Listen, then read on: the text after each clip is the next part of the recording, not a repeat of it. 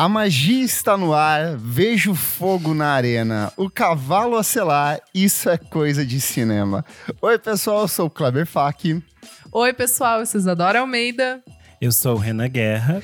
E no programa de hoje, por que a música sertaneja faz tanto sucesso no Brasil. Programa pedidíssimo pelos nossos apoiadores, pelos nossos ouvintes. Vocês precisam falar mais sobre música sertaneja. E para participar dessa conversa gostosa, a gente tem aqui duas especialistas, duas pessoas entendidas no assunto, pessoas que vivem o gênero. Alice Marconi, seja muito bem-vinda. Olá, gente, muito obrigada. Prazer enorme estar aqui podendo falar disso que eu amo tanto e odeio também. Boa. E temos também Damiane Coelho. Seja bem-vinda. Obrigada, pessoal. Obrigada pelo convite. É uma honra estar aqui com vocês hoje, falando de sertanejo. Chique, chique demais. Mas antes, o que, minha amiga Isadora Almeida? Mas antes, pessoal, a gente convida você que está ouvindo a seguir a gente nas plataformas de streaming da Laro Seguir. Vamos falar sobre música. A gente tem é, playlists para vocês lá no Spotify, no perfil. Então, se quiser dar uma olhadinha, a gente deixa lá tudo bonitinho para vocês. A gente pede também para você que está ouvindo, se puder ajudar a gente, passa lá no Padrim, padrim.com.br barra podcast VFSM o ano começou e as nossas contas continuam precisando ser pagas. Então, pessoal, a partir de cinco reais vocês podem ajudar a gente aqui na manutenção, né, do podcast. Temos várias contrapartidas para vocês. Vocês podem fazer parte do grupo do Telegram. Vocês podem participar assistindo aqui. Kleber, quem que tá aqui hoje? Hoje a gente tem eles Fabrício Neri, Gustavo Reis Louro e Jefferson Kozenieski acompanhando ao vivaço. Uh!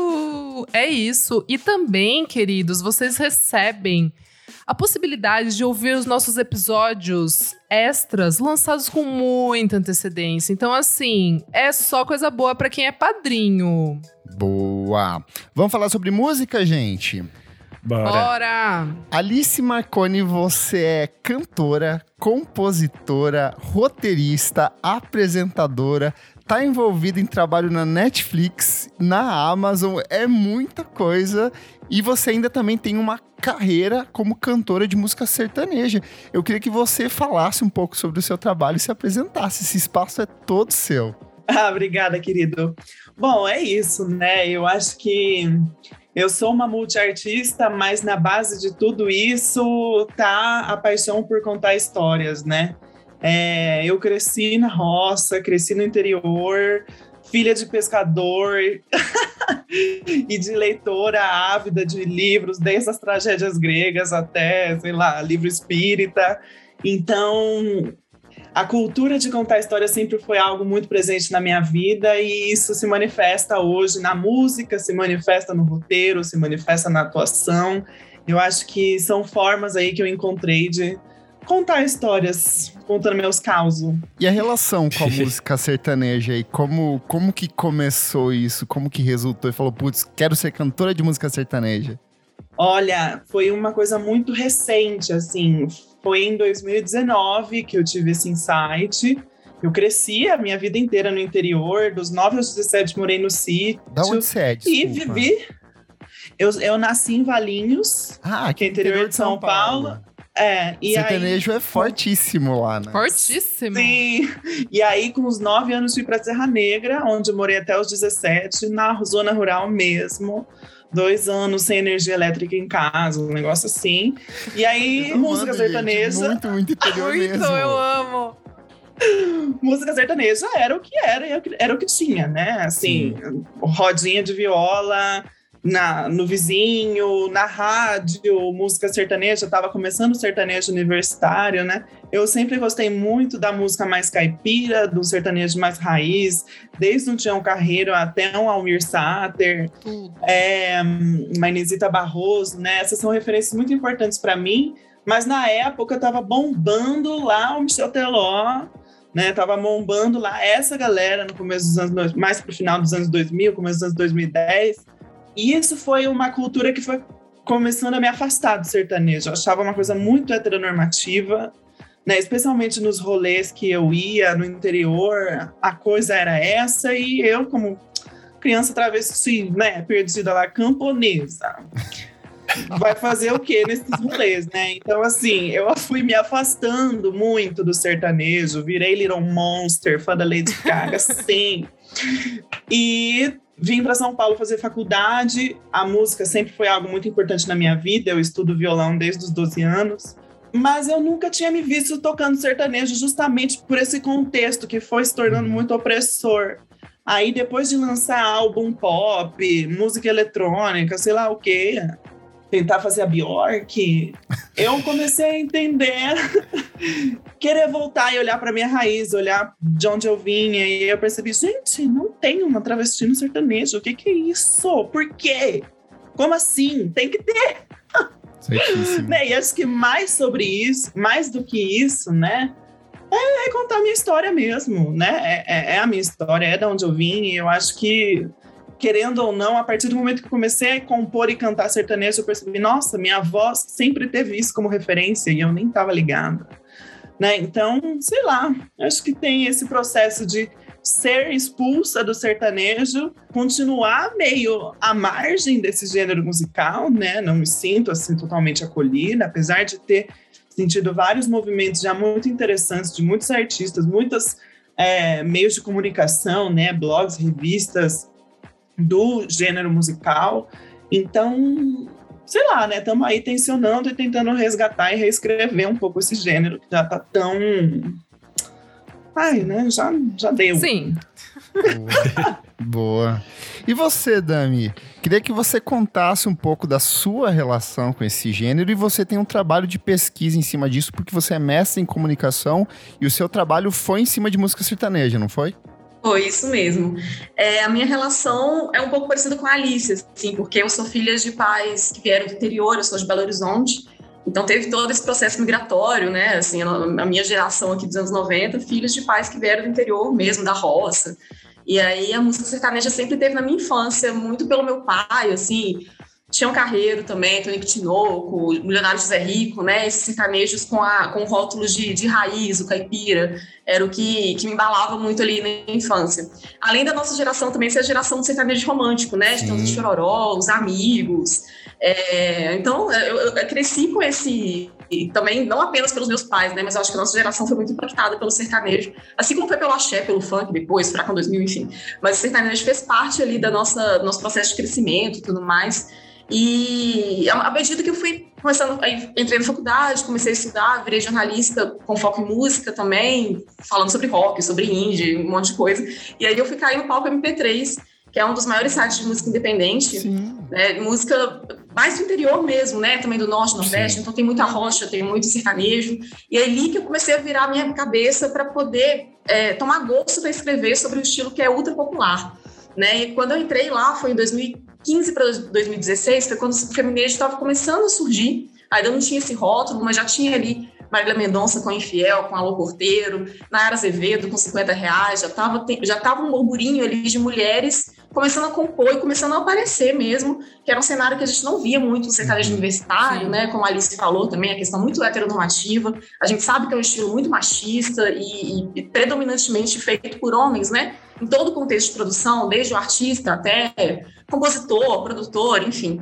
E aí, quando vem essas mulheres, elas começam a surgir e eu começo a me perguntar, assim, como que o sertanejo recebe essas mulheres, né? E o que, que muda em relação à representatividade, representação feminina nesse contexto que é tão machista, né? A figura do sertanejo é uma figura heteronormativa, né? É, o, o, cabra macho, o cowboy, enfim. Então, quando entra um perfil feminino ali, o que, que muda? Se é que muda alguma coisa. Então, eu fui para a academia com essa indagação, assim, e muito impactada de falar de música popular e também para aprender um pouco mais, assim, porque eu acho que a gente não tem muita referência histórica sobre esses gêneros musicais Sim. mais populares. Principalmente na academia, é uma coisa que a gente vê uma linha do tempo ali que não passa muito pelo sertanejo, pelo forró, por os estilos populares. Então, foi uma curiosidade mesmo também e aí foi juntando tudo, assim, eu fui conhecendo essas mulheres e fui me apaixonando um pouco pelas histórias delas e pelas complexidades também, porque elas não são figuras fáceis de definir, né, e nem fáceis de colocar numa caixinha. Então foi, foi mais ou menos aí que surgiu o meu interesse. Bom demais. E segundo dados recentes aqui do Escritório Central de Arrecadações de Distribuição, o famoso ECAD, 56% das músicas tocadas em eventos no Brasil em 2021 são músicas sertanejas, enquanto o gênero domina 37% das plataformas de streaming. Só que se a gente pegar, por exemplo, um dado muito expressivo hoje no Brasil, que é o top 50 do Spotify, aquele top 50 que eles soltam no final do ano, nos últimos três anos, a música sertaneja foi a que dominou esse top 50, costuma variar entre 35 e 38 faixas entre as mais tocadas. Para se ter uma noção, o top 16 de 2021 é só de música sertaneja. A primeira música a romper isso é a faixa Eu Topo do Sorriso Maroto. Então a gente vê uma hegemonia do gênero muito forte e uma consolidação de nomes como Lua Santana, Bruni Marrone, Gustavo Lima, uma crescente muito masculina, são sempre duplas, duplas masculinas. O espaço das mulheres ele é sempre reduzidíssimo. A gente teve, mesmo com a morte da Marília Mendonça ano passado, que, ela, se não me engano, ela colocou mais de não sei quantas músicas no top no, no momento que ela morreu, assim, na, entre as sim, mais sim. ouvidas. Mas quando a gente faz esse balanço no final do ano de ver o que é mais tocado de fato, a gente vê muito homem homem nesse topo. Eu queria entender um pouco como que é a relação de vocês com esses números, como que é a relação de vocês com essa música sertaneja que é altamente executada, principalmente você, Alice, se você de fato consome esse tipo de música, ou você vai atrás, ou é uma coisa que vem meio que por osmose, porque tá tocando nas mais tá ali nas mais tocadas. Como que é para vocês? Então, eu de tive esse momento muito forte de afastamento, onde eu rejeitei tudo completamente, assim, até as coisas das quais eu gostava, os artistas dos quais eu gostava, eu me afastei, até acho que tinha não só a camada da heteronormatividade do próprio sertanejo que eu me, do qual eu me afastava consciente e propositadamente, mas tinha também o fato de ser uma caipira na cidade grande, na USP, né, dentro de um universo super cosmopolita, de alguma forma eu tinha vergonha disso, uhum. né? E eu acho que depois que eu tomo essa ideia, né, essa iniciativa consciente de começar a tocar sertanejo, obviamente eu vou atrás de começar a escutar e eu surpreendentemente me apaixono por muitas das coisas contemporâneas. Uhum. Não preciso nem falar, sou fã enlouquecida da Marília Mendonça, chorei por semanas quando ela é, morreu, assim, eu acho que é uma perda tremenda dentro desse contexto, né? Era uma mulher que estava cantando sobre ser prostituta, entendeu? Cantando sobre ser amante, cantando sobre ter chifre, num lugar do eu lírico feminino, né? uhum. né? Eu cresci muito ouvindo, só ainda também apaixonada por Paula Fernandes, é, mas a maioria das músicas dela é são bem diferente, feminino. Né? É. é. É bem diferente e são meu lírico masculino. Sim. São músicas compostas por homens é, e ela é apenas uma intérprete. E isso se vale também para muitas outras can canções do feminismo, como a, a várias canções da Maiara e Maraísa, por exemplo, a famosíssima Medo Bobo, tem um momento que tem a marcação de gênero no masculino, né? Então, é, ela era realmente muito fora da curva dentro desse contexto, né? E atualmente eu, enfim, ainda escuto com muita saudade as músicas dela. É, Yasmin Santos é uma outra sertaneja que eu gosto muito, que está falando sobre ser mulher, está falando sobre as dores específicas de ser mulher, né? Traz esse, essa perspectiva para o sertanejo. A Lauana Prado, apesar Sim. É, de é, ser publicamente lésbica, né? É, traz nas suas letras do meu lírico heterossexual. Então, assim, várias complexidades dentro do sertanejo, mas gosto de todas essas é, artistas que citei. Sou apaixonada no Lua Santana, gente. Meu crush. Eterno gurizinho.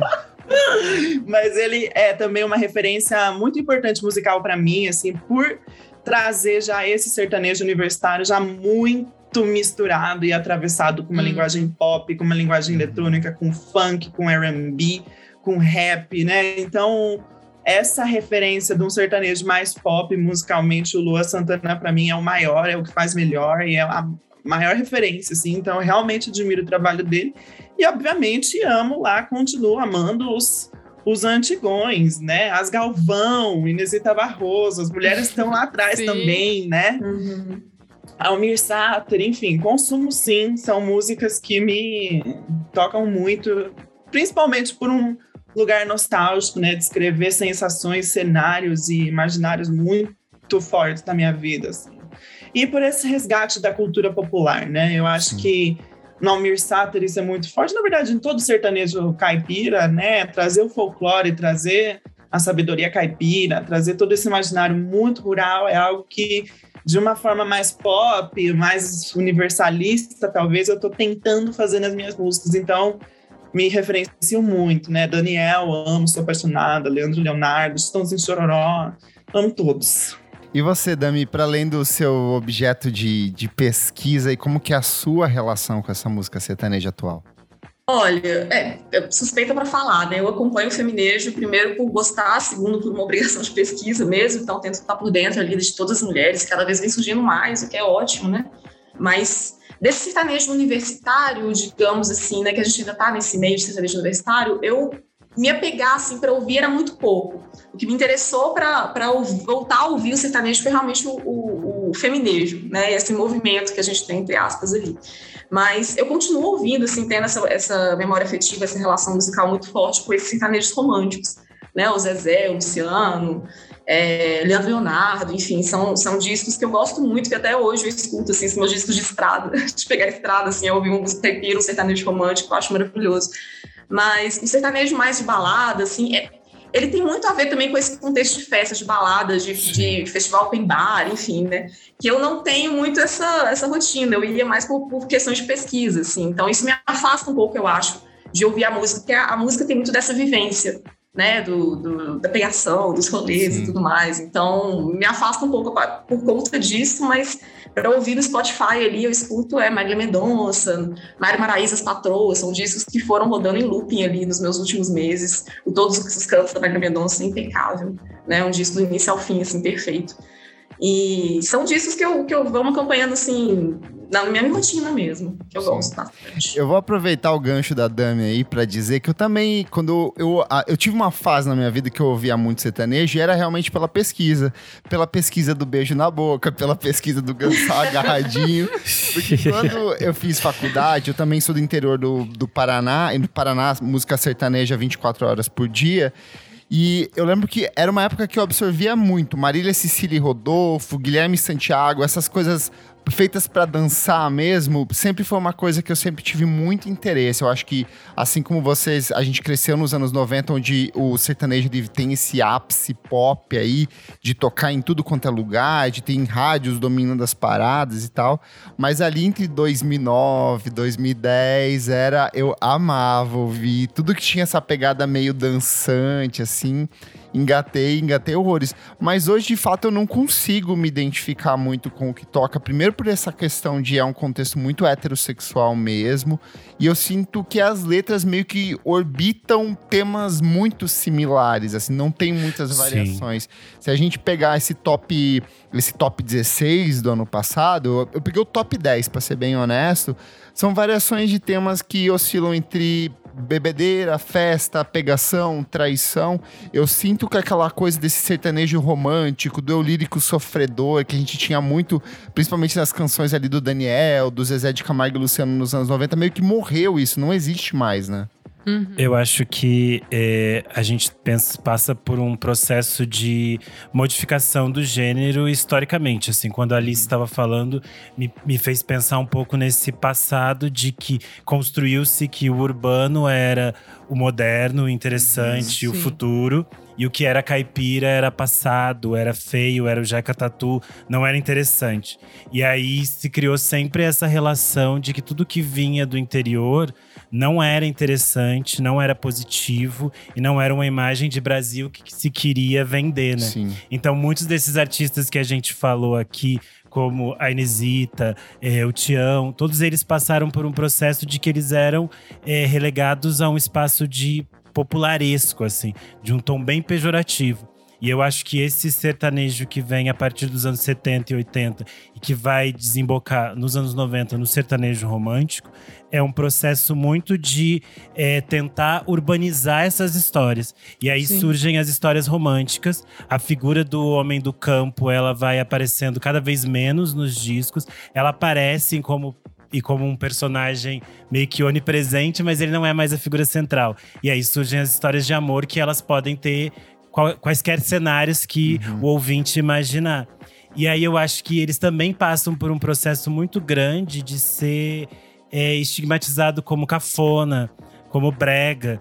Tanto que, por exemplo, Zezé de Camargo e Luciano, é, eles só vão se sentir respeitados quando, sei lá, o Caetano e a Betânia dizem: gente, o que eles estão escrevendo é bonito, é interessante, é uhum. bom.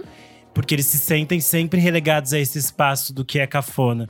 E aí eu acho que o sertanejo universitário ele vem numa outra chave já que é completamente diferente, que é tipo assim a gente realmente não liga se, se eles acham que isso não é bom, que isso não é legal, porque a gente tá fazendo muita festa e a gente tá ganhando muito dinheiro. E aí eu acho que a chave vira quando entra um Sim. ponto de temos muito dinheiro, estamos comprando o nosso Camaro amarelo. Sim. Estamos fazendo a nossa festa de rodeio onde a gente quiser, é o novo pelo país rico. inteiro. É, e aí eu acho que entra essa questão chave que é o mais complexo da história toda do sertanejo nesse momento, que é a relação da música e do dinheiro, do agro e de como esse domínio que a gente está falando aqui está relacionado a esse dinheiro que Sim. circula por trás, né? E eu acho que isso Sim. fica mais complexo e quando a gente entende essas coisas, eu acho que fica ainda mais complexo da gente se conectar. Porque eu mesmo não sou uma pessoa que escuto essas músicas que estão nos, nos tops do Spotify, geralmente. É, eu também não. Eu tava pensando que a gente falou da Inesita e tal. Eu tenho também muito essa referência, assim, principalmente assistindo na TV Cultura. É, é, muito louco a gente pensar que o Viola Minha Viola durou 40 anos na televisão. Sim. 40 anos. O Senhor Brasil também, com o Ronaldo Boldrin, tipo, são coisas gigantescas, assim, que, né, mesmo que a gente fique nessa coisa de. Ai, é, é, eu acho que o ponto é. O, o sertanejo, a moda de viola, ela era muito ligada a pessoas mais velhas. Eu acho que é isso, assim, a. a é, sabe, adulto, é isso que eu quero dizer. É uma música que ela tem muito de, de, de uma vivência que é uma, é, é uma carga muito pesada. Histórica, Acho que é isso, né? sabe? São históricas. E quando você ouve, são músicas profundas, não é tipo qualquer coisa ali. Então um jovem não vai se identificar. E eu acho que isso tem muito também de, sei lá, há 40, 50 anos, o jovem amadurecer muito rapidamente. Hoje em dia a gente não tem isso. A galera de 15 anos é tipo zoa, zoada da cabeça. A gente com 15 anos tava querendo ir tomar canelinha nos rodeios. Eu sou de Sorocaba também, cresci indo também rodeio. Não porque eu gostava, mas como o Kleber disse, para acompanhar um pouco o beijo na boca, porque senão eu não ia, né, não conseguiria acompanhar, porque eu só gostava roqueira ali. Mas o que eu acho interessante é a gente entender também um pouco disso, assim, de que a evolução do homem nesses últimos 50 anos, tô entrando numas brisas, tá, gente? Vamos ver se vocês entendem o que eu tô querendo dizer. Mas eu acho que é muito isso, assim, do, do poder aquisitivo, é, da, da, da, facilidade. E veio co, com a música sertaneja nesse, nesse pulo, nesse salto, assim, os, a temática ficou mais fácil. Acho que é isso, esvaziou um pouco. É que eu acho que a gente passa em algum momento do, desse processo meio de o Brasil crescer muito rápido e Sim, essa modernização exato. ali num período, num período ditatorial que se passa muito por uma urbanização do Brasil. Super. E as pessoas querem migrar para as cidades. E aí tem essa, essa correlação que a Alice tinha falado de se sentir sempre um caipira numa cidade grande. E aí teve uma fase de ruptura em que isso não era bem quisto. Que é esse momento, por exemplo, que a Inesita e esses outros artistas criam esses, esses meio que espaços de preservação desse imagético cultural porque era basicamente um espaço de tentar preservar uma coisa que era vista como feia e como ruim. E aí eu acho que com o passar do tempo, as pessoas vão se reconectando com esse, com esse espaço do, do rural e do interior. E aí, hoje em dia, nos, pelo menos nos últimos 30 anos, o espaço de interior passa a ser um mercado de shows, de festas e de Sim. eventos. Isso cria um novo, um novo cenário de trabalho. Eu acho que isso talvez isso também é muito importante para penetração e para o sucesso dessas músicas é porque existe um circuito de shows muito bons. Porque esses artistas muito grandes, eles vão tocar, tipo, lá na minha cidade, onde eu nasci, no interior do Rio Grande do Sul, que é perto da Argentina. Eles rodam o Brasil o, inteiro. Eles vão rodar, eles vão estar tá lá, eles vão fazer show em estádio no interior Exato. do interior, num rodeio, sabe? E isso faz o, o, dinheiro circular e faz com que as músicas toquem, porque eles vão, eles vão chegar até lá, sabe? Os artistas Muita gente não próximos. chega, né? É. Exato. A maioria não.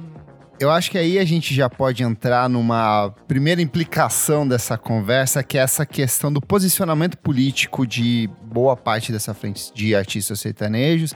A gente teve alguns casos, até agora com o Nayara Azevedo no Big Brother, então voltou essa discussão à tona, de que boa parte desses artistas, eles abraçaram fortemente é, esse antipetismo ao longo da última década, tem uma relação muito forte, principalmente com governos de direita, vários fizeram cartas pró-Bolsonaro, e sempre que entra em algum tipo de discussão política muito pertinente, essas pessoas meio que se silenciam. Não é uma coisa exclusiva de música sertaneja, tá aí Ivete Sangalo com um histórico de quase 30 anos de carreira, né, onde ela sempre, sempre se distanciou de, algumas, de alguma forma, mas é uma coisa bastante presente dentro do sertanejo, né, Dami?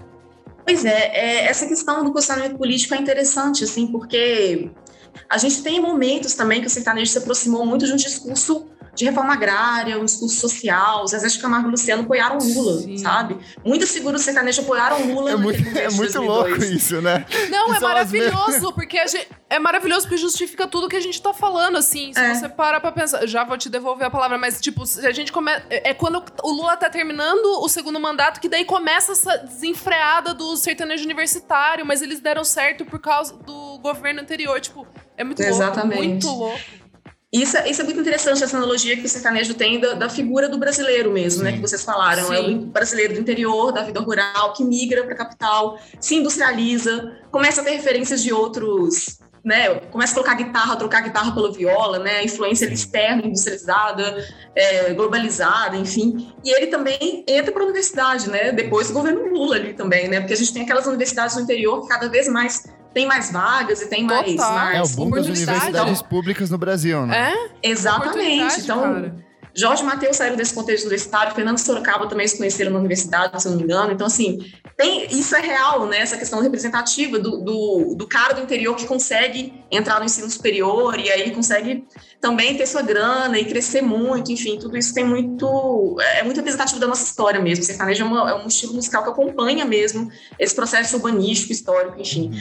É, mas é, é, curioso porque eu acho que esses, essas pessoas estão no meio, a gente acho que vai falar disso depois, né? De grandes escritórios, grandes investidores. Então, tem muita produção, muita gente produzindo, muita gente respondendo por, por esses artistas. Então, para um artista como a Marília Mendonça, que se posicionou com ele não antes da Anitta, ter coragem de fazer isso, sabe? Tem que ser um artista muito grande, em vários sentidos, né? Tanto de, de ter o seu controle no Twitter ali, de falar, olha, vou falar, foda-se, sabe? Quanto de, de ser grande mesmo, de saber que aquilo ali vai, vai ecoar por outros, vai, né? vai influenciar as outras pessoas, exatamente. E, assim, sem querer defender os bolsonaristas sertanejos, não quero defendê-los, assim, mas eu acho que a gente também olha muito para essas figuras que assumem o bolsonarismo, assim, porque dentro do sertanejo a gente também tem a, a comunidade LGBTQIA+, né, que é anti-Bolsonaro, mas talvez eles tenham um, um discurso ali muito preso no, no, isentão, assim, né? Tipo, ah, não vou falar de política. Muitos falam disso, né? Não quero misturar política com minha vida pessoal, com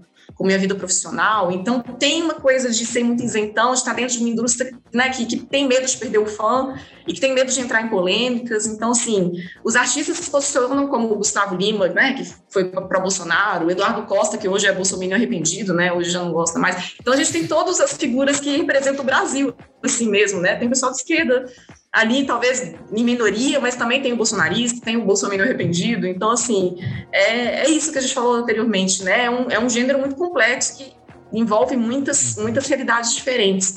Mas, claro, né, não dá para negar que, que o que movimenta e quem traz essa grana ali é muito de uma galera que se apropriou de um estilo popular para imbricar um discurso político ali, né? Geralmente Sim. conservador, e que, e que, dialoga às vezes com algumas ideias, né? e que pessoas. também está nesse discurso de falar de outras coisas que não envolvam tensões sociais. Nós vamos falar de festa, nós vamos falar Sim. de álcool e vamos deixar essas outras coisas de lado. Eu acho que isso que Isso, a Dami é. puxou é muito fundamental para a gente pensar. Esses posicionamentos políticos deles estão intercalados dentro de um sistema de é, organização do sertanejo. É importante a gente explicar aqui que, por exemplo, um artista que é muito grande, ele geralmente vai passar a investir em outros artistas menores. E isso inclui investimentos muito grandes. A gente não tá falando de pouco dinheiro, a gente tá falando assim, Milhão. eu quero que essa dupla aqui faça sucesso. Eu vou investir, tipo, um milhão e meio nessa dupla. Às vezes, essa dupla menor, ela não é bolsonarista, ela não acredita naquilo, mas ela, tipo, simplesmente não vai fazer se movimentar politicamente porque ela não quer deixar de fazer parte desse sistema em que tá. E que estão investindo nela uma puta grana. E isso é muito interessante porque eu acho, é, apesar de problemático, eu ainda acho um sistema muito interessante como eles se constroem, como um artista colabora com o Puxa outro. o né? outro. É. É, isso é muito interessante pra eles Isso se, é. é, se Organizadíssimo. desenvolverem. Isso é maravilhoso. Organizadíssimo. Mas aí cria essas tensões que são, tipo, como é, vozes dissonantes vão poder surgir dentro disso. Exato. Muito difícil. E muito difícil que outras vozes que não sejam atreladas a eles cresçam. Uhum. E Exato. aí eu acho que as coisas ficam mais complicadas. Ô, Alice, como que é pra você, uma artista totalmente independente, imersa nesse cenário onde você precisa de um milhão e meio ali pra promover uma música que vai circular durante o quê? Três meses no máximo dentro do Spotify, vai ter um alavancamento ali de mídia. Como que é pra você que normalmente tem que fazer tudo nas costas? A gente já falou com o Gabel, a gente já entrevistou ele no programa com ele, e ele falou, deu a visão dele, mas eu quero entender um pouco do seu lado também. É, bom, isso é uma grande questão, assim, né? É, tem uma especificidade da minha história, né, da minha posição, que é isso varia, né? Tem dia que eu tô achando uma coisa, tem dia que eu tô achando outra coisa, mas majoritariamente eu não sou uma artista musical que pretende é, fazer uma turnê gigantesca pelo Brasil, sair cantando em todas as cidades do interior, ganhar o meu dinheiro e fazer a minha vida única e somente através da música, através de show, né? Eu sou uma multiartista e atualmente a maior parte da minha renda e do meu trabalho vem do audiovisual, do roteiro, do meu trabalho como roteirista e como atriz. E eu amo isso. Eu não quero abdicar disso para ser só cantora, né? Então, eu atualmente vejo a minha expressão musical quase como um desdobramento da minha expressão audiovisual, Sim. né? Eu tô compondo uma música, eu tô pensando num videoclipe, eu demoro um ano para lançar um single, porque eu quero fazer o meu clipe bonitinho como a obra que eu quero fazer. Eu não quero fazer qualquer coisa para lançar, para manter naquele algoritmo é, rodando daquele jeito, né? Então, esse interesse diferente já me coloca num, num outro lugar, me dá toda uma outra liberdade artística, né? É, mas realmente não é como se a partir do momento que eu abdico desse interesse de virar uma celebridade do sertanejo, eu também não sofra com esse cenário, né? E aí, especificamente, eu sinto que eu sofro dos dois lados. Eu sinto que é muito difícil para mim me estabelecer no sertanejo, porque eu sou uma travesti, e é muito difícil para mim estabelecer um diálogo com o público LGBTQIA, com um público mais progressista, com um público mais construidão, porque eu canto sertanejo. Sim. Então eu estou assim, ainda começando a encontrar quem é o meu público, tentando entender quem são essas pessoas. Eu realmente acho muito legal, assim, eu tenho tido uma experiência muito bonita ao lançar as músicas, porque eu lanço realmente sem saber quem é que vai curtir, quem é que vai ouvir, e percebo uma reverberação muito grande nas, nas travestizinhas do interior lá, sabe? Nessas gatas que eram eu há 10 anos atrás, que não, não se viam no mundo, né? Não se viam em lugar nenhum, e talvez essas pessoas não se vejam nas representatividades travestis da, urbanas que estão majoritariamente na mídia hoje, né? Então, é, eu realmente busco isso, não vai ser um mercado gigantesco, é, e, e fico muito feliz porque eu percebo que tem muita gente do sertanejo, muita gente conservadora, muitas mulheres religiosas que escutam minhas músicas do interior e falam, nossa, que legal, e que daí vão olhar diferente para uma pessoa trans, para uma travesti, né? E eu tô falando sobre isso, eu tenho uma estratégia também na hora de compor. Algumas músicas é mais específica e, obviamente, singularmente é, a partir da perspectiva de uma travesti, mas eu gosto muito de ir na corrente do feminejo e apostar numa experiência de um feminino que qualquer mulher possa se identificar, né? Seja ela cis, seja ela trans. E eu acho que isso também vai abrindo portas, assim, que são muito gostosas de, de, de, de perceber um público recebendo com calor, recebendo com carinho. Então é isso, eu estou em construção, eu realmente ter um milhão e meio para investir num álbum, num, num clipe, um negócio assim que eu nem sei se eu queria, na verdade. Eu nem sei se eu queria essa responsabilidade de ter que devolver esse investimento. Tipo, gente, pelo amor de Deus, deixa eu transar com meu lobisomem aqui no clipe e tá tudo bem, sabe? Eu não preciso fazer grandes números, né? Então, acho que tá tudo bem. É, isso que a Alice falou um pouco dessa relação de a construção artística e a relação financeira. Tem uma matéria muito interessante que o Kleber achou que eu acho que a gente pode colocar o link. Vou colocar o link das duas. Uma é a matéria do Lucas Breda do para Folha de São Paulo Sim. e outra é uma matéria do Tab que é muito interessante. Da Renata Adélia. Isso. Essa matéria da, da, do Alteb, eles vão falar um pouco de que no sertanejo, especialmente agora no sertanejo universitário, é muito pouco usual que exista essa figura de um artista que está muito preocupado com a sua arte mas eles estão muito preocupados com o lucro. Exato. Porque o lucro não é visto como algo negativo para eles. E isso é bem interessante que eles pontuam que está conectado também com o crescimento no Brasil da teologia da prosperidade, que é uma teologia que está realmente conectada com muitas dessas igrejas neopentecostais que falam um pouco de você entender que a bênção financeira é uma bênção que Deus quis para sua vida. Então, se você recebeu este dinheiro, foi porque Deus quis e você está certo com ele. Isso não é uma questão para eles, então isso é visto como algo positivo. Por isso que a gente tem tantas uh, músicas que vão celebrar esse, essa vitória, esse dinheiro, essa quase ostentação. Consumir, né? é, quase consumir. Esse consumir assim, mesmo, né? assim. No caso, as músicas de mulheres têm um valor ainda maior, né? Quando é a mulher que tem o Ex de compra, que ela paga. Né? A mulher que paga exato, a conta, que exato. banca o cara. Os 50 reais, né? Eu tomo aí. Eu acho que é o maior, é o maior, cara, assim, eu, né? Nesse, nesse sentido, assim.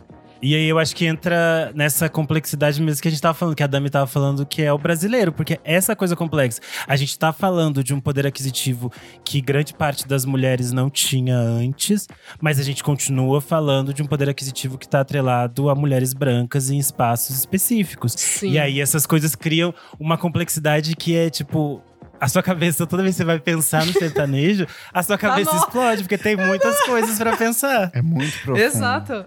Eu É até louco. coloquei aqui um- uma timeline, assim, da, da- dessa consolidação da música sertaneja. Eu quero só puxar para uma coisa que a gente ficou falando bastante sobre ah, o investimento, o artista que cresce e começa a investir em outros, mas acho que é um pouco é bom voltar um pouco para essa relação, entender ali nos anos 70 que a gente tem esse avanço do domínio do plantio de soja, principalmente no Paraná, ali no Mato Grosso do Sul, então nessas regiões, e a gente tem um fortalecimento do agro e o agro passa a interferir diretamente na produção sertaneja e é uma coisa que volta muito hoje em dia. Então a gente tem grandes empresários eh, responsáveis pelo plantio de soja no Brasil que investem nesses novos artistas e eu acho que vem daí muito dessa relação desse controle no trato do que vai falar sobre política, porque são tecnicamente pessoas muito relacionadas a esse meio também, né? Sim. Total. E tem uma relação de é, artistas que também se tornam muito grandes, eles também viram grandes latifundiários. Isso. E aí vira uma relação é, ainda mais é. complexa, Sim, porque, querendo ou não, eles têm acessos a esses poderes. E aí a gente tá falando de poderes realmente grandes. E isso, Vamos obviamente, vai puxar para interferir isso nesses que, discursos. que- dessa questão dos poderes, porque uma das um, um vídeo que circulou bastante nas redes sociais recentemente foi uma entrevista da Camila Fialho, que era ex-empresária da Anitta, né? Ex-empresária do Kevin o Cris, trabalhou com muita gente foda, onde ela dava uma entrevista falando que falando sobre a dificuldade que é trabalhar música pop no Brasil, e a gente não tá falando de uma qualquer, a gente tá falando do Anitta, que talvez seja a maior cantora pop que a gente tem hoje, o quanto era difícil para ela promover o trabalho da Anitta, principalmente nas rádios, porque como a gente falou, o Spotify e as, e as plataformas de streaming, eles têm uma relação já muito grande, muito consolidada com o sertanejo, mas ainda falta para ocupar esses pequenos espaços e ela falou: "Ah, eu chego lá para tocar uma música na rádio, um sertanejo vem e compra a rádio. Não necessariamente ele vai lá e compra a rádio, mas ele compra toda a programação, tem a questão da cultura Sim. do jabá, que é muito relacionada a essa frente do sertanejo universitário desde os anos 2000, né? E queria entender de, de vocês como que é essa relação também. O que, que vocês entendem dessa fala da, da Fialho? Como que foi pra vocês a interpretação desse vídeo? Assim, como eu vinha falando, né, a minha experiência com esse tipo de, de financiamento mesmo, né, da, da, da minha música, da minha arte, é um negócio muito, muito rudimentar, né? Eu não tenho nem, nunca que eu liguei para um radialista tentando um jabá para tocar minha música. Isso é, é- é inimaginável dentro né, do, do- da minha experiência como artista, muito Gente, fora nem a da Pablo curva, assim. consegue tocar em rádio. Imagina isso. É, Não, É, é bizarro. Mas, enfim, realmente é, é, é evidente a relação desse gênero musical com um capital gigantesco, né? E, e que gera uma monocultura, né? E esse é o grande, é o grande problema. Que não tá só na rádio, né? Também tá nas, nas playlists de Spotify, nas playlists de YouTube. Eu acho muito interessante como eles conseguem inserir as canções. Tipo, tem uma playlist de sucesso, eles incluem a música que eles querem, tipo, na quinta música. E aí eles vão enfiando e vai criando uma, uma logística. Sim, mas eu queria ressaltar que, como eu vinha dizendo, né, eu tenho me surpreendido com o acolhimento de diversas pessoas e vertentes e grupos diferentes, né? E, por exemplo, a grande maioria, até se eu não estou me enganando, todas as plataformas, né, é, de streaming de música apoiaram o queernejo, né? Não só eu, como outros artistas LGBTQIA+, do sertanejo, e colocaram já várias das nossas músicas nessas playlists virais de, de, de sertanejo, com o intuito de nos ajudar. Ninguém pagou um dinheiro para eles, né? Sim, Foi, sim. nossa, olha que incrível, olha que novidade, olha que maravilhoso, olha que oportunidade de renovação. Então, eu também faço algum diferen alguma diferenciação entre a rádio e os streamings, né? Sim. Exato, né? As plataformas de streaming, elas meio que têm esse. Meio que um compromisso com a sociedade de trazer essas descobertas da semana, de colocar, né? De, ah, eu descobri no tal plataforma essa banda. Ou, ah, ele me trouxe no Relacionados. Então, eu acho que tem, né? é- esse é o diferencial, né, que eles querem, que eles querem dizer. É, é- e, e é muito louco, porque é- é uma programação feita por uma máquina, um algoritmo, e a da rádio, que é, que é realmente um programador de rádio, ela é muito menos orgânica, né? É- é- ela é muito mais programada nesse sentido de tipo, só vai tocar o que é jabá. Só vai tocar o que foi pago aqui, né? Realmente já é uma playlist que já tá fechada ali. Uma coisa que, que a gente não tocou muito ainda, que é uma coisa que, que me entristece um pouco, não- acho que todo mundo aqui sente isso. Eu cresci consumindo sertanejo, claro que não era o sertanejo universitário que a gente vê hoje em dia, porque ele nem tinha se, né, se organizado dessa maneira. Mas eu ouvia sertanejo, eu ouvia funk, eu ouvia rock, eu ouvia reggae, eu ouvia pagode. E aí eu queria. Existia muito uma entender- pluralidade dentro dessa programação. Existia uma né? plura da, pro- da programação. Mas eu acho que essa pluralidade também não passava pela rádio, gente. Porque, por exemplo, Ô, o louco, funk, o, não, o funk, o forró, o tecnobrega, eles vão chegar a partir da pirataria. Por exemplo, Sim. no Rio Grande do Sul não toca Não na toca. rádio funk, É, não toca, eu gente, não nem sei. Anitta. É, tá, No tá. interior não É- é tocam essas Eu tô coisas. falando da, da minha experiência aqui interior de São Paulo. Uhum. Chegava, tipo, em, em, em outras. Tipo, Jovem Pan tocava ali o pop todo que a gente conhece. é, mas em outras estações tocava. Tipo, eu lembro de ouvir arte popular, Pichote, ou, aí- ou até, sei lá, Frank Aguiar, tipo, forró. Eu ouvia de, de tudo. Tinha Transamérica, tinha um monte de rádio, Jovem Pan mesmo, em algumas, alguns programas tocava alguma coisa nesse sentido. Mas eu, o, o, o meu ponto, assim, que eu fico muito atormentada é que a minha prima, ela é cinco anos, acho que mais nova do que eu. E ela já não teve essa, essa pluralidade. Ela não faz ideia de quem é, tipo, Cidade Existe Negra. todo um catálogo de outros artistas. né? Entende? É, É, isso é. E, ela, e ela é completamente obcecada por sertanejo. Só que É que ela eu não, acho que as coisas ela ficam não mais tem uma visão né? isso, esse que é o meu ponto, assim. Como que uma geração cinco anos mais nova do que eu não vai ter esse entendimento o máximo que eles, né, que daí eles vão é, abraçar, eu acho, nesse sentido, é tipo trap, funk também mesmo, é um né? nicho específico, né? Um Quem nicho- gosta do trap exatamente, vai pro trap, quem gosta exatamente. também fica aqui. As coisas É, estão meio que Não entrando conversa numas muito. caixinhas. Exatamente. Eu acho que tem uma, uma coisa, a gente fala muito sobre rádio, parece que é uma coisa só, assim, o artista paga o dinheiro, vai tocar todas as rádios a mesma música, e todas as rádios são muito características, principalmente quando a gente vai para esses municípios de interior, onde é um- uma rádio comunitária, uma coisa muito local.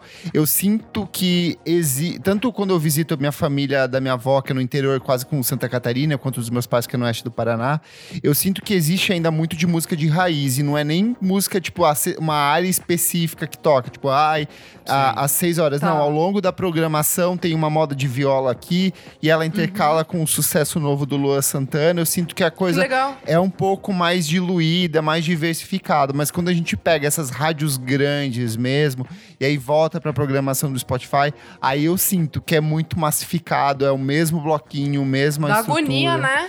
E, e aí eu Dá fico um- pensando numa coisa, se isso é uma. É, é porque a- a- esses grandes empresários, esses novos produtores de música sertaneja, eles entregam isso ou se já virou uma exigência do público ser esse tipo de som, sabe? Tem, eu acho que tem um ponto dos dois, porque também tem uma questão, por exemplo, é, minha vivência de sul e sudeste. As pessoas têm uma certa dificuldade com gêneros que são de outras regiões. E aí, que, que eu falei, por exemplo, nas rádios do Rio Grande do Sul, você não vai ouvir tocando forró, ah, músicas do norte, não vai se tocar isso. E o máximo que se toca é o sertanejo ou são as músicas regionais.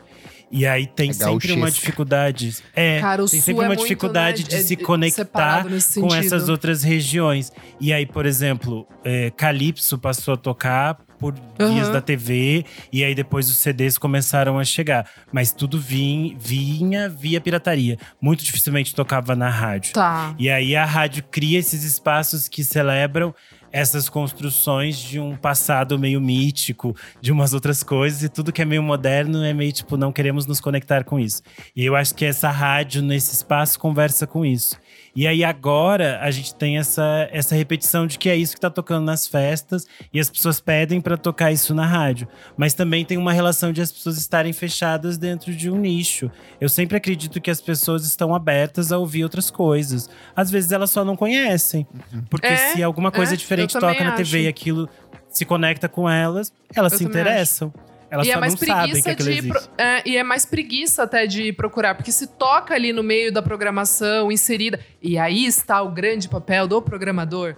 Cara, você coloca ali um negócio no meio, pô, pode ser que uma pessoa ou você fala, não, legal isso daí, tipo, beleza, consegui assimilar. Não é também colocar 50 mil Sim. novidades, é, é um negócio, você vai colocando, né? Enfim. É, mas é muito louco isso de você falar, tipo, que o Sul já é uma brisa totalmente diferente daqui de São Paulo, assim, tipo, do interior de São Paulo. Eu, eu, eu realmente não, não tinha parado pra pensar nesse sentido, assim. É muito louco, muito louco. O Brasil é muito grande. Sim.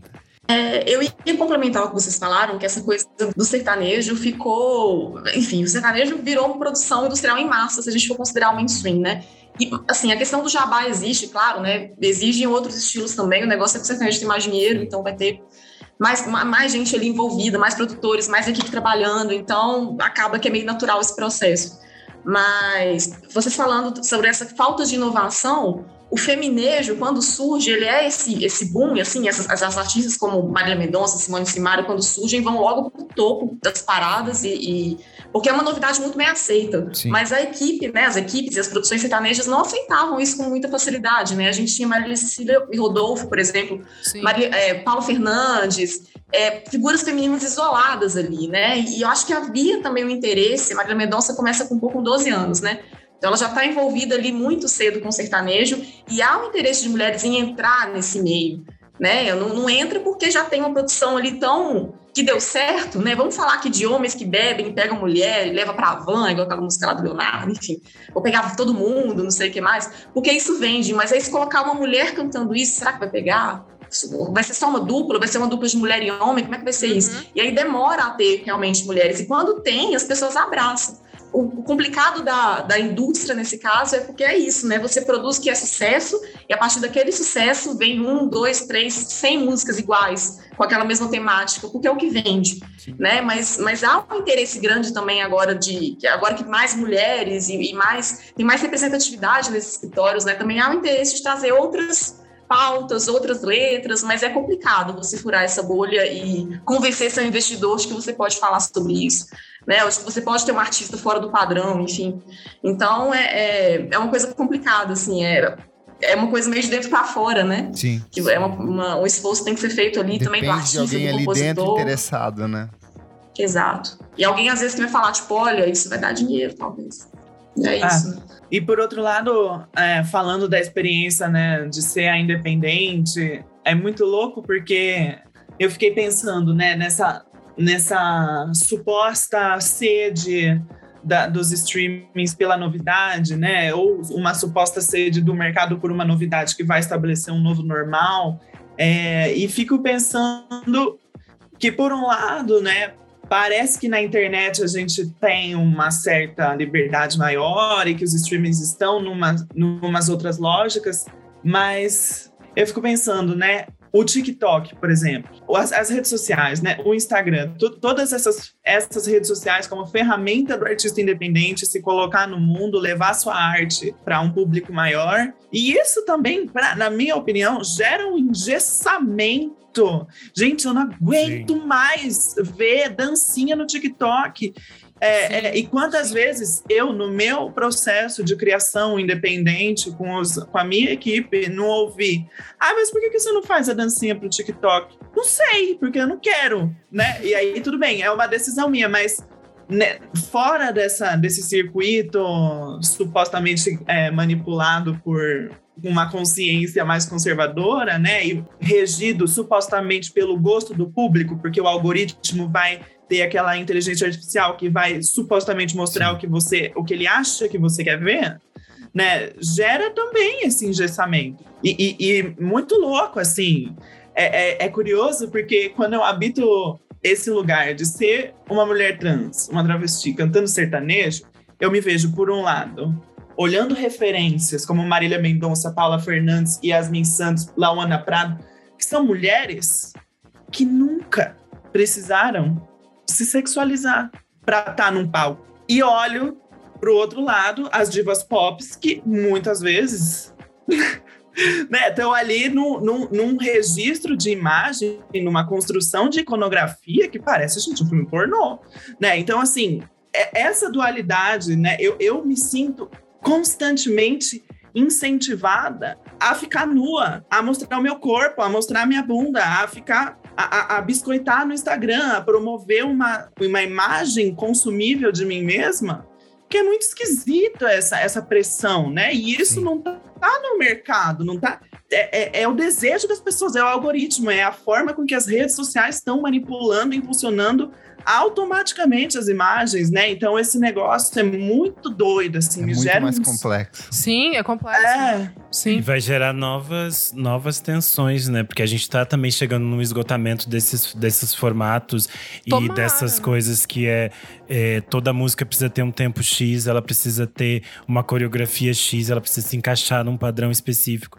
E eu acho que essas coisas, de algum modo, elas não vão. Elas vão acabar ruindo, porque elas, a gente tá chegando num engessamento muito grande mesmo delas, assim. Sim. Mas, sei lá, são tantas coisas que eu acho que a gente poderia render, tipo, uns três programas. Nossa, sim, sim, sim. Ainda mais essa, esse papel da mulher, que a, a, as meninas falando, tipo, mais ainda Alice. Cara, é, é muito assim para mim também, porque eu não consumo o top 50, né, do sertanejo e tal, mas quando começaram a aparecer as, as figuras femininas, eu comecei a gostar. E, e assim, realmente comecei a, a, me identificar, mas no sentido de tipo, ah, deixa eu ver quem é essa cantora, ah, eu gostei dessa música. Então é, é, é muito louco, assim. É, sei lá, gente, é, é, dá assunto pra muito, muitos episódios. Meninas, é, a gente tá se encaminhando aqui pro final e a gente falou muito de uma sonoridade muito homogênea, de um estilo muito homogêneo, ditado, padrão, uma padronização total, mas que caminhos alternativos vocês recomendariam? Quem são os artistas? É outras vozes? Pode ser do Cornejo, não precisa? Que vocês recomendariam, que vocês acham que seria legal pro público que quer se aprofundar numa música sertaneja um pouco diferenciada?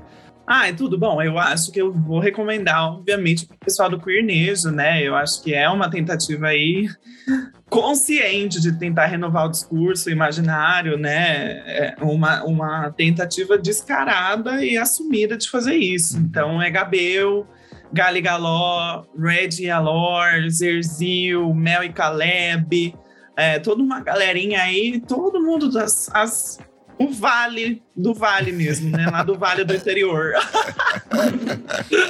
a louca.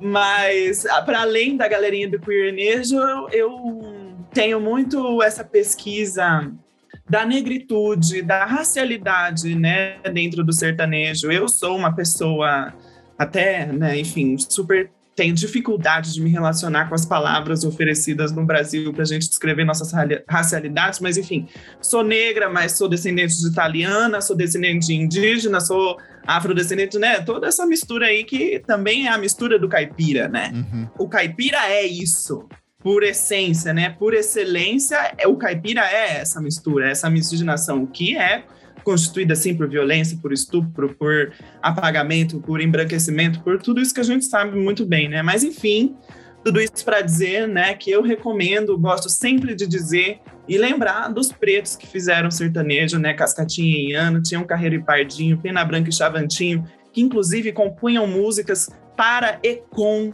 Chico Buarque e Milton Nascimento, né? Então, esse cruzamento da música caipira com a música popular, ele era muito forte lá atrás. É, enfim, vários artistas que fizeram parte, assim, da, desse sertanejo, o, o, próprio João Paulo, do João Paulo e Daniel. Sim.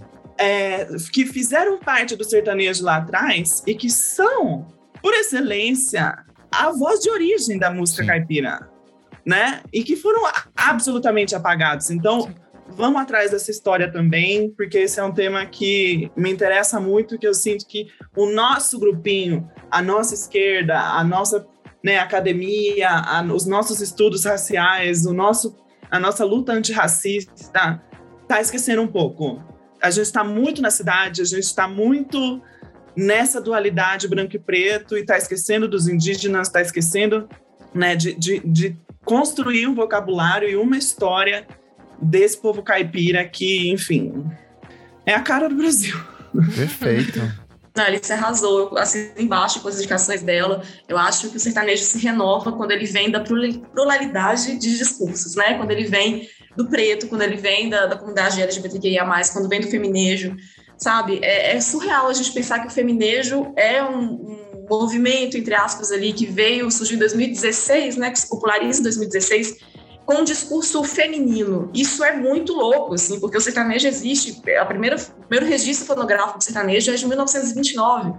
Então a gente tem um, movimento ali de mulheres, um movimento de verdade, né, de mulheres compondo juntas, fazendo turnês juntas e criando juntas, muito recente. Uhum. Então a gente tem que olhar também para outras outros discursos, né, o discurso é, racial, a questão sexual também, de gênero. E eu acho muito importante a gente ir por essas, por essas referências. A Alice citou ótimas, né? A Inhana, ela, quando ela fala também da questão dos povos originários, dos indígenas. Tem a Helena Meirelles, que é, nossa, fantástica. Tem um documentário Sim. dela no YouTube, para quem não viu, Dona Helena, maravilhoso, porque ela resgata. Ela era uma legítima descendente ali de povos originários, né? Filha do Pantanal. Então, ela tem um, as músicas dela são relacionadas com a natureza, com o que ela via ali, com o meio do mar e isso é muito bonito também, porque traz esse resgate também dos povos originários, que também foi apagado com essa questão do embranquecimento do sertanejo.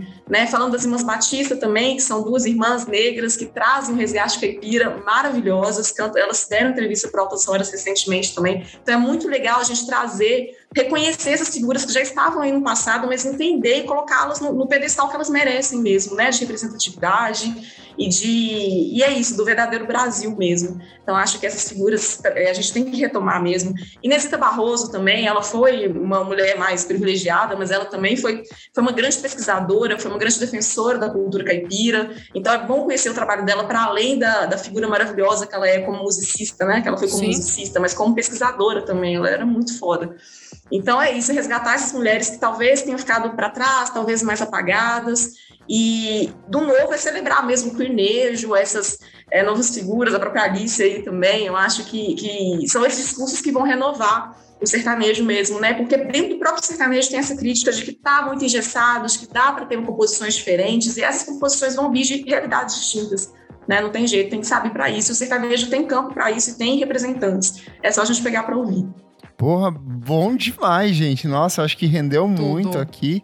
Meninas, muito, muito obrigado. Esse programa estava na nossa pauta há muito tempo. Acho que vocês trouxeram informações importantíssimas. É, Alice e Dami, vou deixar para que vocês deem suas redes sociais, seus contatos, onde as pessoas ouvem o seu trabalho. Alice, esse espaço é de vocês. Fiquem à vontade. Bom, me achem no, no, Instagram. Nem sei se eu tenho TikTok que eu fiz, nem sei se eu se que tá lá ainda.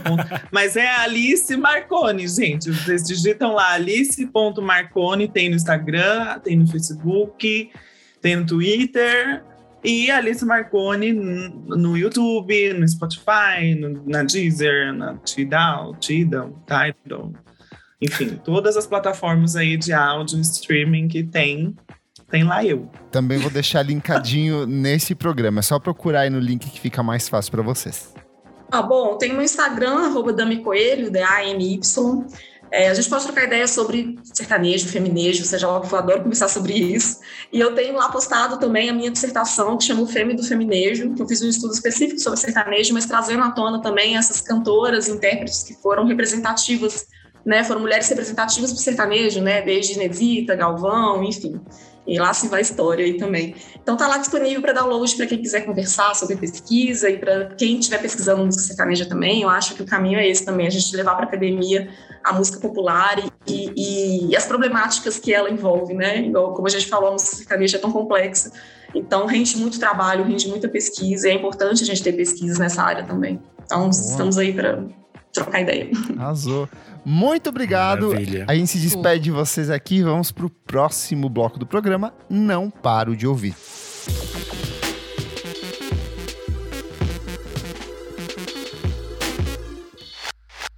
Começando o nosso segundo bloco.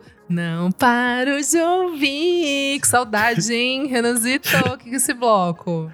Nesse bloco a gente conta as novidades que não saem dos nossos fones de ouvido, aquelas canções que a gente tá tocando no repeat. Ai, meu Deus, a gente tá com um acumuladão! Não, a gente pega aí. coisa de, só de janeiro aí, pelo amor de Deus. eu não, eu tava de férias, gente. Eu, eu também. não sei mais o que são acordes Solta musicais. esse catupiry aí, só as coisas recentes. Vamos eu lá, nem ouvindo música.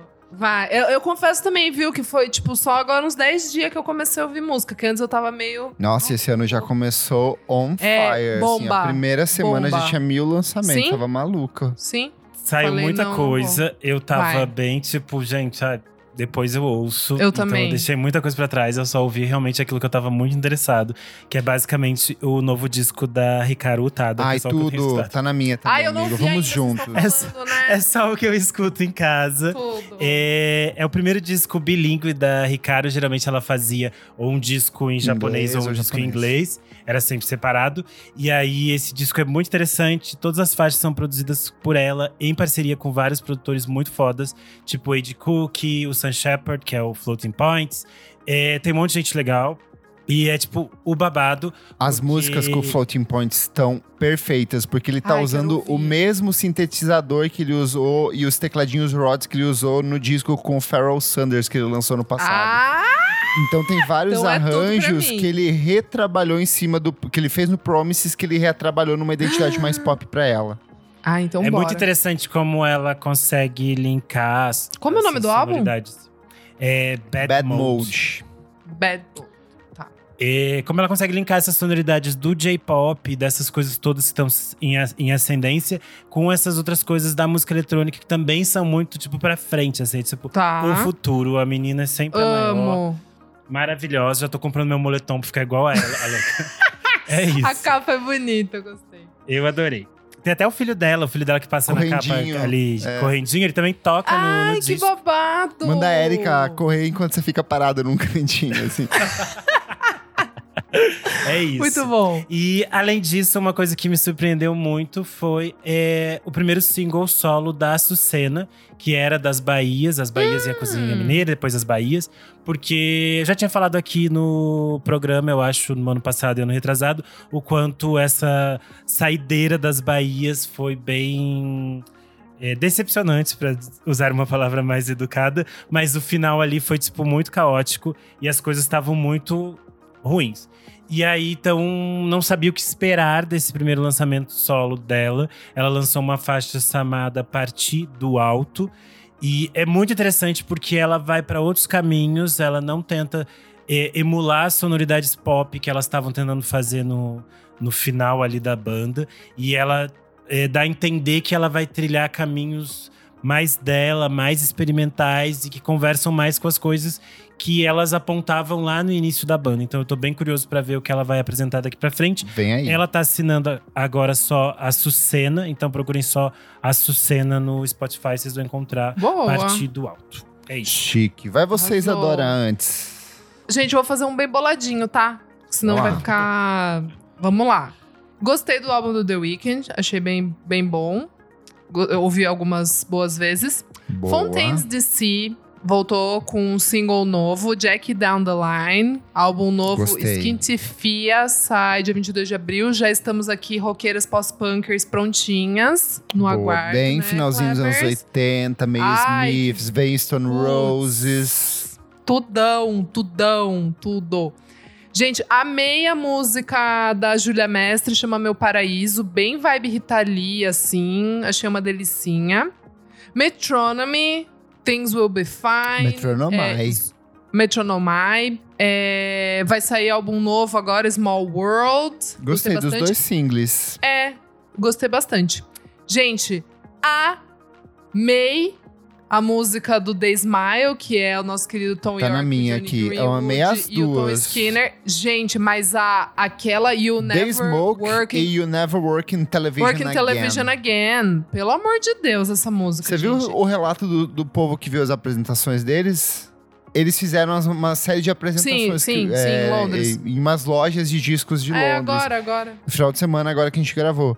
E parece que é absurdo, assim, tipo, a galera É, então. surtou. Radiohead voltando para o rock com o com né a pegada ali do, do, do tom do Sons of Kemet. Então assim, 2022, babado. o ano do rock no Brasil, até a Anitta Ai, voltou roqueira. arrepios, arrepios. Então, daí também vou falar. Eu gostei da música da Anitta, Boys Don't Cry, achei bem boa. Também gostei. Aquela coisa, né? Aquele pop. Pop emo ali. É. Po- Pop punk, né? Gostei bastante. Gostei bastante do Terno Rei com Dias da Juventude. É, primeiro single do novo álbum. Gostei bastante também Warpaint com Champion. Música Nossa, ela tá falando da- todas as músicas que saíram em janeiro. aqui. Saíram muitas coisas, gente. Ai, Eu gente, saiu férias, muita coisa. E, sa... e, tipo, nossa, e ainda tô deixando de fora aqui uma Melody Echo Chamber, um Tori Moa, enfim. MC Melody, né? eu- Hoje saiu a nova versão da é, Minha Periquita, da Juliana Bond. Tudo! Então, tem que falar essas coisas também, meu bebê. não, eu não Tem quero ser que falar- processada. O Nick vai editar isso. É, enfim, mas eu aqui já dei um, um geralzão. Gente, ouvi bastante coisa boa. Vai lá, Kleber. Vou começar pelos singles que a Isadora deixou de fora. Charlie XX com Rina Sawayama, Bag For You. Tudo. Eu tô amando essa fase farofeira da Tudo. Charlie. Eu acho que ela tá entregando tudo pras gays. Tá muito gostoso. Todos os três singles que saíram até agora. E aqui ela pegou aquele hitaço clássico dos anos 2000. You never see me again. E ela fez uma versão em tocou no cima Zig disso. versão vazada. Verdade. eu adorei, eu adorei. É, gosto muito ansioso pro disco dela que sai, se não me engano, agora em março. Fred Again, que eu recomendei várias vezes ano Tudo. passado, ele lançou Foi a coisa que eu- uma das coisas que eu mais escutei em janeiro. Escutando os dois discos Os do ano dois passado. discos que ele lançou no passado que são excelentes pra mim, ele voltou com uma música chamada Light Out, que tem a participação da Romy, do The XX, e da demais. que é uma outra produtora inglesa bem interessante, que fez uns remixes incríveis nos últimos meses. Vale muito a pena, prontinha pra pista, assim, uma E delícia. eu amo de as música. capas que são todas tiradas no pocket dele. Com uma qualidade horrível da câmera É muito frontal. bom, eu adoro. Cybershot, Porque me muito bom. empodera, me empodera. Boa. De discos, é, eu vou pro lado A do Sim Sim Sim, que é o primeiro disco da Bala Desejo, que é um Tudo. quarteto formado por Dora Morelembal, Júlia Mestre, Lucas Nunes e Zé Ibarra. E eu quero dizer assim, isso tinha tudo pra dar muito errado. É o tipo de coisa que eu detesto. Quatro cara branco fazendo samba, sabe? Coisinhas de Ai, MPB Kleber. geral. Tinha Hoje eu tudo ouvi, eu fiquei na dúvida. Então, mas eu eu fui Eu gostei, com, eu com gostei os dois pés bastante. atrás e eu gostei bastante. Eu acho que a coprodução Achei ali da Ana muito Frango bom. Elétrico fica bem explícita, principalmente quando na cai nessa coisa meio Rita Lee anos 70, um toquezinho de carnaval. Acho as letras bem interessantes ali e fiquei ansioso pra ouvir esse trabalho que vai sair na íntegra agora em fevereiro. O que eu não paro de ouvir é o aguardadíssimo primeiro disco da Amber Mark, Three Dimensions Deep. Uh, Veio aí depois de Veio. cinco anos de espera, valeu muito a pena essa espera. E é muito interessante como ela consegue transitar por muitos gêneros dentro do R&B de um jeito muito particular. Tem elementos de reggae, tem elementos de música eletrônica assim, pistona mesmo. Tem aquela pegadinha de funk meio Janet Jackson ali no finalzinho dos anos 80. Ela é muito versátil e a voz dessa mulher é uma coisa absurda. Então, Ela é braba. Valeu muito a pena, valeu muito a pena esperar. E uma coisa que eu gostei bastante é o Baco Exu do Blues com QVVJFA. Quantas vezes você já foi amado? Eu acho que nos últimos, desde que o Baco lançou, o Bluesman criou-se um ranço assim muito grande em cima dele. Ai, Baco só faz música sobre sexo, sobre transar. Sim, ele transa, ele tá transando muito. E se eu fosse gostoso que nem ele, estaria transando também. Ei, ei, Mas- ei, vamos empoderar as feias também. Começa por você, linda. eu não, eu sou bonita, tô tentando te ajudar, te se empoderar. É, mas eu gostei bastante do trabalho dele. Eu gostei que ele tem uma pegadinha assim de R&B com trip hop. Gostei muito da escolha dos samples. Ele traz ali a versão de Lágrimas Negras da Gal Costa que tá muito bonita. As músicas estão de um jeito muito gostoso, Eu assim, muito bem ainda, trabalhadas. gente. Eu acho que você é o tipo de coisa Eu que se fosse um artista gringo lançando, ia todo mundo assim falando: "Ai, melhor coisa, se fosse Gente, mas eu Ocean." gosto dele, é que a galera não, mas eu sei, eu não estou né? criticando você. É que sabe o que Não, é, não. Isa? Ficou uma coisa tão É que chata aquele negócio do... que ele lançou no Dá início da licença, quarentena era muito ruim. Não, aquilo lá é horrível, aquilo lá é péssimo. Eu não- Então, mas de é que o disco anterior era bom, mas daí aquele veio era bem ruim. Mas aquilo lá você desconsidera, aquilo a gente esconde na Sim, fanbase. depois ele fez a fase que ele ficou eh, desaparecido um tempo, aí ele padronizou, fez os- o Instagram e agora ele reapareceu. É que tava Normal. uma coisa muito chata quando ele lançou esse disco. Por exemplo, tinha umas bichas no Twitter falando assim: ai, ele colocou como feat a Gal Costa e não como sample. Mas eu gostei, gostei bastante do trabalho. Eu acho que é pra isso. É pra pegar essas gays desocupadas que não estão assistindo o BBB e fazer thread no, no Twitter. Então, funcionou. Bom, gente, fechamos o nosso segundo bloco. Bora então para o nosso terceiro e último bloco. Você precisa ver isso.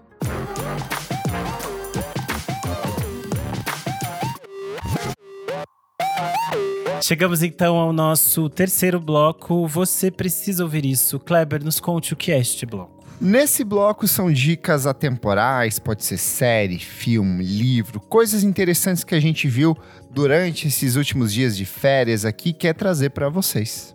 Boa. Você quer começar pra gente contando o que você andava fazendo? Vamos lá, eu vou recomendar um filme e uma série que eu comecei a ver nesses últimos dias de férias.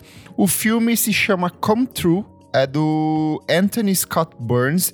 Ele é um filme de terror, ficção científica, um terror psicológico e uma história que me deixou muito preso, porque ela é muito misteriosa, tem uns elementos oníricos, um terror onírico muito interessante.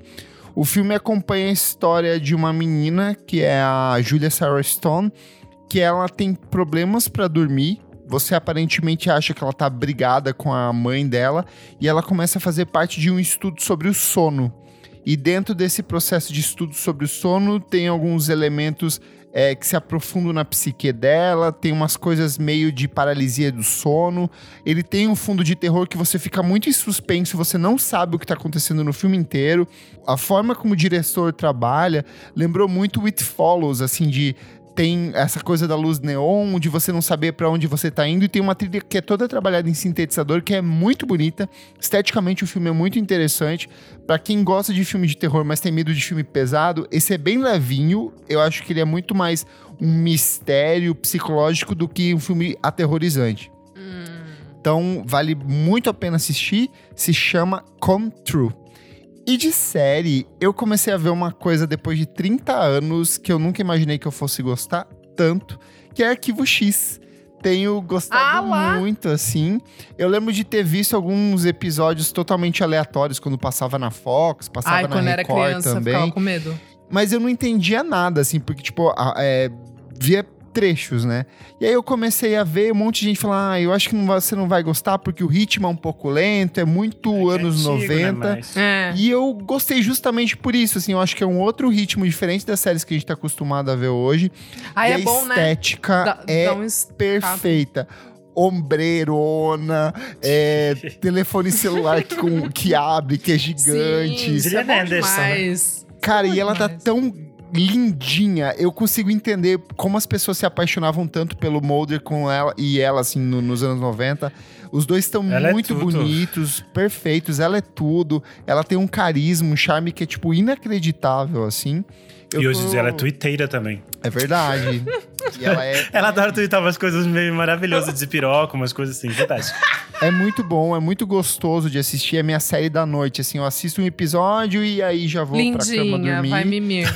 E é gostoso, assim, por é, é, tenho me surpreendido bastante, assim. É, é- é um jeito de, de- investigação muito diferente do que a gente está acostumado com série de investigação sobrenatural hoje em dia. Então, pra quem não tem nada o que fazer aí, quer emendar numa série que não tem, tem muita coisa, são 10, 11 Isso que eu ia falar, temporadas. eu ia falar, vai episódios- ano vendo, hein? vi- então, eu vou ver o ano inteiro isso. Tem 24 episódios por temporada. Será meu assim. alimento. Meu alimento, noite e dia. É isto. Ai, ai. Boa, arrasou. Isadora, o que, que você anda assistindo, vendo, ouvindo, comendo? Ai, gente, não anotei. Eu assisti muita coisa, muita coisa mesmo, mas não anotei muitas, não. Então eu vou trazer. vou trazer aqui dois episódios. Lembra que eu falei daquela série Music Box que tá na HBO, que é Sim. outros episódios? Eu assisti o do de Stock lá de 99 e pirei. O babado. Babado todo. Aí, gente, eu assisti o da Alanis Morissette, o Jagged. É bom? Bem gostoso, amigo. Tá na minha Basi- lista. é basicamente ali é, refletindo desde o comecinho dela, tipo ela se descobrindo uma musicista, cantora, aí até o estrelato, aí mostrando tipo o quão gigantesco. Eu não tinha essa noção do quão absurdo foi o Jagged Little Pills, assim, tipo. Ela tocou na malhação. Ami- é, Ela- não, é- amigo, tipo assim. mas Amiga, o Radiohead abria pra ela nessa época. É muito surreal isso. aparece, aparece, aparece.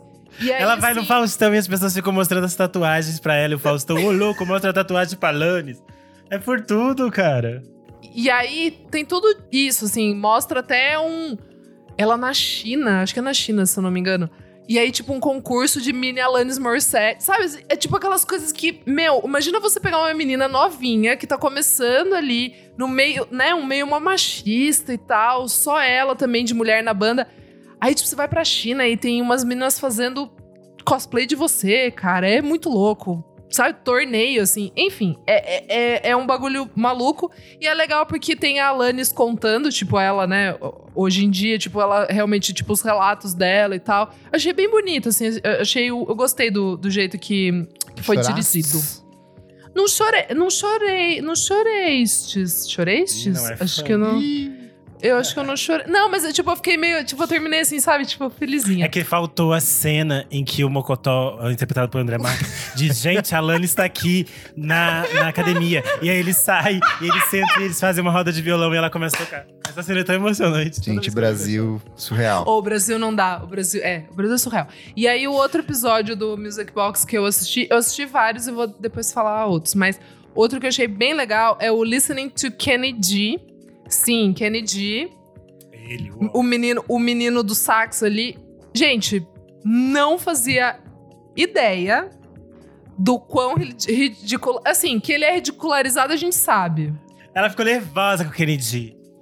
Eu fiquei. Não, é sério, porque se vocês assistirem esse documentário, vocês vão entender. Porque eu fiquei meio mixed feelings, eu fiquei meio, pô, ele é charlatão, mas ele é gente boa, mas as pessoas são preconceituosas, mas ele é um trailblazer. Eu fiquei tipo meio, eu não sei o, o, o que, que eu acho do Kennedy, entendeu?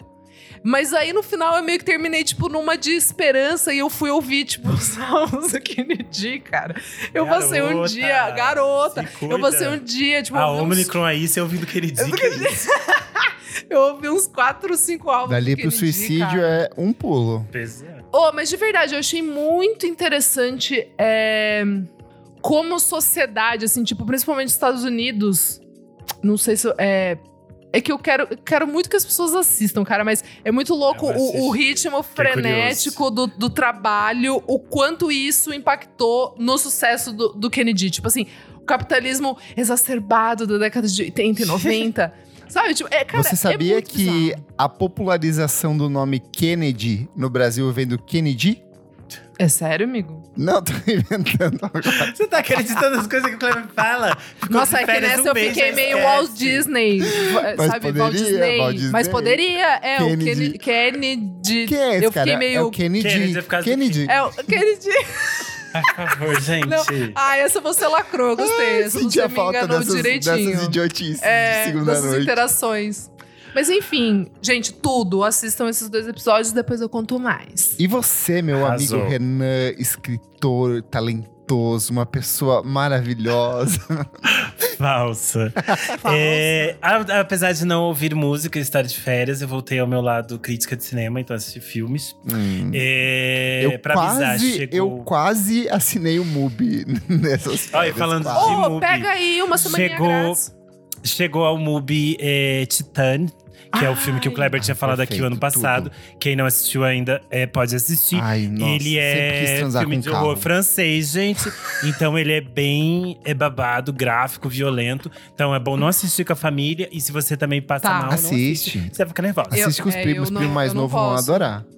Da batedeira. Tem muita, tipo, luz, assim, aquelas. não, não tem muita meio- luz, mas tem Não. coisas bem violentas Tem e muito sangue, sexo. assim. É. Ah, tá. Não tem tanto sexo, tem mais sangue do que sexo. Como não tem sexo? A mulher literalmente transa com um carro, Renan. Tem, não tem mas as partes de violência me incomoda mais do que sexo. Sexo eu tô acostumada. É, não, só luz, sabe aquelas luzes assim? Que fica- Não, essas luzes não tem É, tanto. não, eu passo mal. E além disso, eu assisti no cinema Benedetta. Ainda tá em cartaz em algumas Ah. salas. É do Paul Verhoeven. É o mesmo diretor de Instinto Selvagem, de L, de o clássico Ai, eu amo ele. Showgirls. Tão errado. E o, O clássico Showgirls. o clássico Showgirls. Eu amo que ele tá vai sendo re- falando todos Showgirls. É que ele está sendo resgatado como clássico cult, saiu até pela. É, ai, é Criterion. Isso. E, enfim, é, É um sério que saiu pela babado. Criterion? Não, né? Não sei. quis, quis jogar essa informação que eu inventei pra te assustar. Mas realmente está sendo re- é, resgatado como um clássico cult, as pessoas têm amado hoje em dia. Mas enfim, o tópico não é showgirl. Não é isso. O tópico aqui é Benedetta, que é basicamente uma história real de uma freira é, lésbica que ela é, começa a dizer em determinado momento que ela está passando pelas.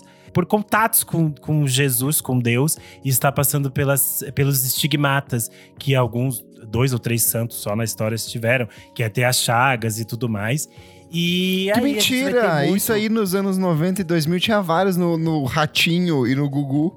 Pessoas Passava com estigmata. mesmo. Passava Só muito. que elas não iam ter o que Benedetta tinha, que era muito sexo lésbico, sonhos com um Jesus gostosão, cobras sendo assassinadas pelo Jesus e um dildo feito de Virgem Maria. Então esse filme é bem blasfêmia, é bem pra Deus! tipo assim, chocar sua tia Carola.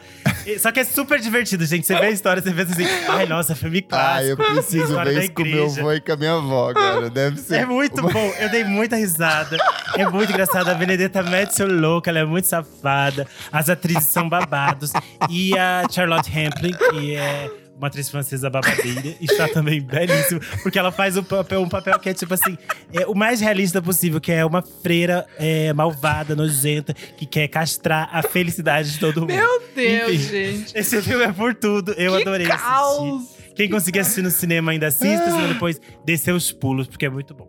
E além disso, eu assisti Pânico 5. Eu sei que se chama só Pânico, mas eu Ai, você chamando Pânico 5. gostou. Você gostou. Eu adorei, vi. é bem fan-made mesmo. Tudo. Ai, tá, que os atores brigaram, porque o Wes Craven não ia querer saber disso. Ah, tá, gente, mas ele morreu.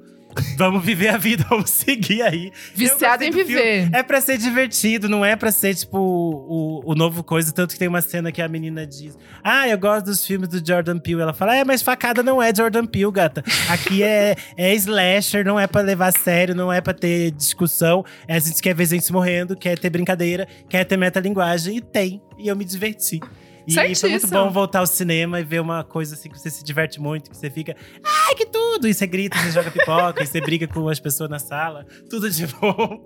E foi assim. Então, Experiência! Eu amo. é, experiências boas de um filme pop. Então, quem não assistiu Pânico, assista. Quem não assistiu os outros, eles também estão agora disponíveis no Globoplay, os quatro primeiros. Quem nunca assistiu, assista na ordem, porque vale muito a pena. Eu adoro. É, foi isso. Boa. Comentários referentes a duas últimas edições do programa. Na edição 177, eu perguntei qual música não pode faltar em um luau ou acampamento. E aí tem o comentário aqui, ó, do Matheus Ernest, nosso querido apoiador, que fala: Não trago ouro porque ele não entra no céu. Gente, tem uma versão live dessa música com o Armandinho, é tudo. Ah, eu imagino. Tem mesmo. Pior que tem e tocou muito na rádio, gente. Que loucura. Ai, tudo. Rodrigo Bege colocou aqui. Paisagem na janela, Loborges. Ai, que delícia. Ele também colocou aos maconheiros de plantão, maresia, sente a maresia. Uh, uh, Uh, é isso, cachimbo da paz. Tudo. Ai, tem um recomendando papas da língua, eu sei. Isso é muito sul pra mim. Não, agora tá passando páginas da vida. E aí, tipo, não sei porquê. O. Jaimon Jardim tava com a namoradinha no sul. E aí ele comprou um CD do Papas da Língua. Tem uns capítulos que toca inteira. é Tipo, Nossa, festa de maldição 15 anos da. Marjorie este ano. E aí sei. tem eles ao vivo, live, fazendo cameo na novela. Não é aquela vou pedir ao céu. Isso, essa é da novela, essa você tocava na novela aqui comigo. Pra Eu você lembro com o muito. personagem. Eu lembro muito.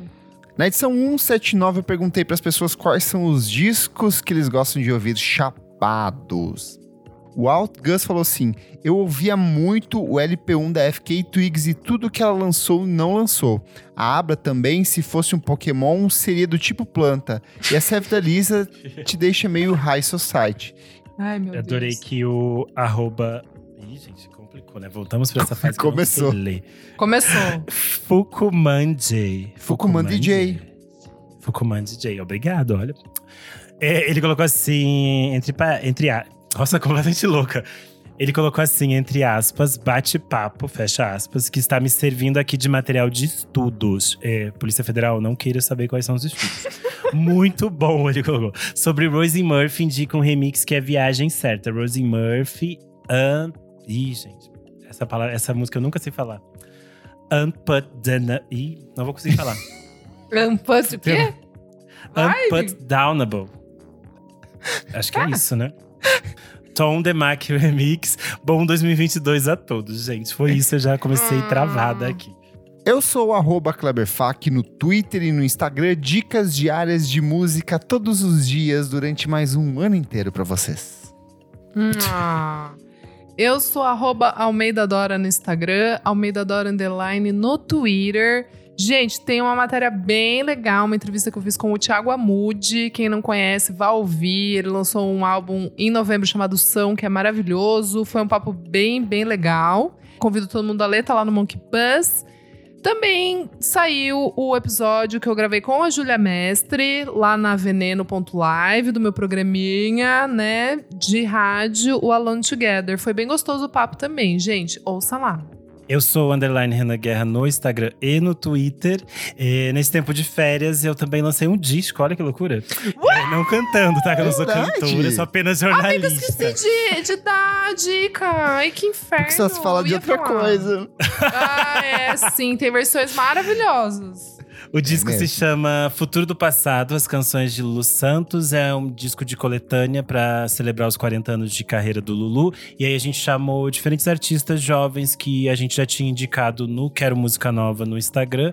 E eles fizeram versões. Então tem gente como a Jennifer Souza, a Antônia Moraes. Muito bonita. Balsa, As duas. Você falou direto as duas favoritas minhas. É muito lindo, eu amei várias. A música da Jennifer Souza é tudo pra mim, ficou maravilhosa. tudo. Enfim, Até o Lulu tá gostou. nas plataformas de streaming. Verdade. Tem algumas matérias que o Lulu conta as impressões dele e ele gostou de várias coisas. Ele ficou meio surpreso porque essas pessoas não estão no The Voice. Mas é isso. Hum, Boa. Não esquece de seguir a gente nas nossas redes sociais, arroba podcast VFSM em tudo. Segue a gente na sua plataforma de streaming favorita. Ouça os podcasts paralelos que a gente lança toda segunda-feira. uhum. Já rolou programa sobre Lana Del Rey, já rolou programa sobre Everything But The Girl. O Renan tá, tá preparando aí ó, um especialíssimo com três discos de uma cantora muito querida dele. E tem muitas outras novidades vindo aí. 2022 está só começando. Nossas férias acabam aqui, mas o programa, ó, só novidades. E se puder, apoie a gente no padrim.com.br barra podcast VFSM. É muito importante, é o que mantém o nosso podcast vivo, com as coisas sendo publicadas normalmente, os ouvintes ouvem tudo antes e participam aqui das gravações ao vivo. Mais uma vez, muito obrigado ao Keiones, ao Fabrício Neri, Jefferson Kozenieski. O ano começou, eles já estão aqui com a gente. Muito obrigado a você pela sua audiência e até a próxima edição. Tchau, tchau. Tchau. Tchau. Alô, galera de cowboy, de cowboy, de cowboy. É o remix de cowboy. Remix? É a versão da Angela Bismarck, eu. Tum, tum, Eu amo.